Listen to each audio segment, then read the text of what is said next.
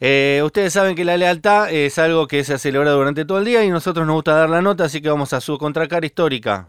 Si hay lealtad y traición. Pará, tradiciones en Gran Hermano, la famosa, la, La espontánea espontánea. de Marianela. La, Ah, espontánea la de espontánea de Marianela casi que define el concepto traición, Sí. o sea, lo, lo redefine. Porque ganó, encima. Es decir, la gente no la, no, no la, eh, no la castigó por esa traición, al contrario. y además tuvo eh, los mismos ingredientes que la de Julio César Cleto Cobos y fue todo un, un, un interludio, todo un, un disclaimer de voy a ejercer esta traición, casi que digo que la historia me juzgue. ¿Sí? En el 1140-660000 hay mensajes como por ejemplo este de Lautaro que A dice, ver. arrancamos a mirar Chernobyl con mi novio, lo traicioné y la terminé de mirar solo. Está buena esa traición. En venganza él se fue a mirarlo con otro chico y me terminó metiendo los cuernos, un hijo de ¡No! puta. Ok. ¡No!